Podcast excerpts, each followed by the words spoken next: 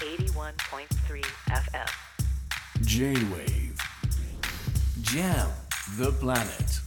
Jam the planet. News to the table. 吉田真由がお届けしています J-Wave Jam the Planet 続いては最新ニュースにフォーカスする News to the Table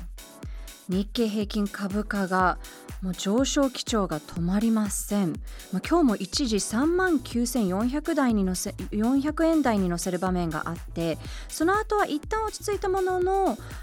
終値では前日より5円高い3万9239円と史上最高値更新しました。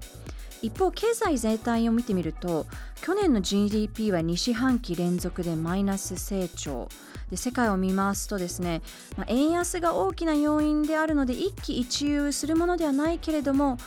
経済ドイツに抜かれて日本は世界4位に転落しています。で去年の実質賃金も2.5%減って個人消費は低迷が続いているなど日本の経済は今どんな状況にあるのか先週も番組にご出演いただきました第一生命経済研究所経済調査部首席エコノミストの長浜俊弘さんに詳しくお聞きします。長浜さんよろしくお願いします。よろしくお願いします。まずは株価について伺いたいんですけれども、はい。もう日経平均株価上昇が止まらないということでこの強気相場、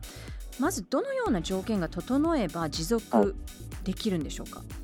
あの実は春にかけていくつかハードルを控えていて、はいまずはあの日銀のですねはい。マイナス金利解除がですね、はい、まあ、どうやらこの3月とか4月ぐらいにありそうだとうん。いうことなんで、うん。まあおそらくやるんでしょうけど、はい。まあ、その時の打ち出し方ですよね、うん。まあ、マイナス金利解除するんだけども、まあ、その後はあの緩和続けますみたいなことで打ち出せばいいんですけど、まあ、さらなる追加の、まあ、利上げなんかをあの醸し出すようなことをするとあの結構株価にはネガティブに働くだろうし、はい。あとはもう一つ、多分最大の要因がこれなんですけど、そもそも今回、日経平均が好調な最大の理由って、まあ、アメリカのいわゆるその生成 AI 向けの半導体の、はい。まあ、有名な、ね、企業である NVIDIA、はい。まあ、これの、まあ、決算が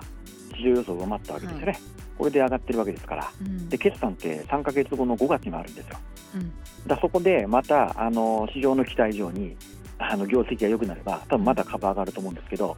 まあ、市場の期待を裏切っちゃったら、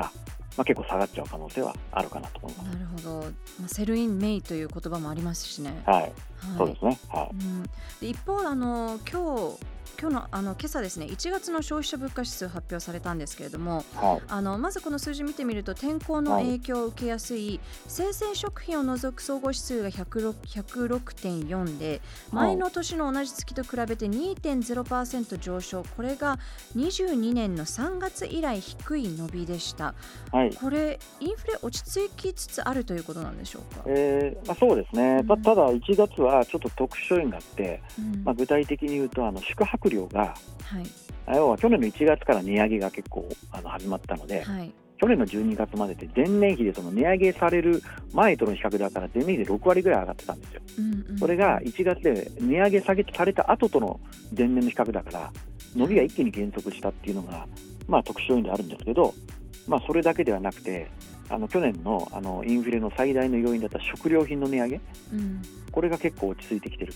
はい。ということなので、まあ、そういった意味では今後はやっぱり今後もあのいろいろね政府の物価高対策の影響とかで拡乱はあるとは思うんですが、まあ、一番の押し上げだった食料品の値上げが落ち着いてくると思うんで、うん。まあ、インフレは低下トレンドおになるんじゃないかなと思います。なるほど。これ円安傾向が続いているけれどもインフレが落ち着く、落ち着きつつあるっていうのはなんででしょうか？これ結局ですね、うん。まあ、去年のインフレの3分の2は食料品の値上げなんですよ。はいはい。でこれって食料品でこれまであの、まあ、なかなか値上げしないで我慢して、えー、据え置いていたのを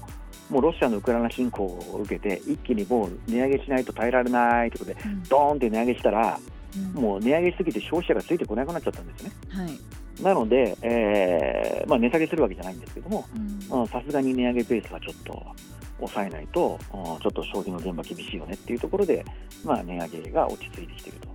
まあ、あとは政府の小麦の売り渡し価格が去年の10月から下がった影響はい。が大きいと思いますね。はい。なるほど。あの日銀に関して言うとあの物価安定目標2%としていて、でまあ、今回も日銀の目標を今回も維持したということは先ほどもおっしゃっていた通り、はい。あのまあ、春3月4月とかにはい。金融政策の正常化動き出す可能性が高いというふうに見ていいんですか、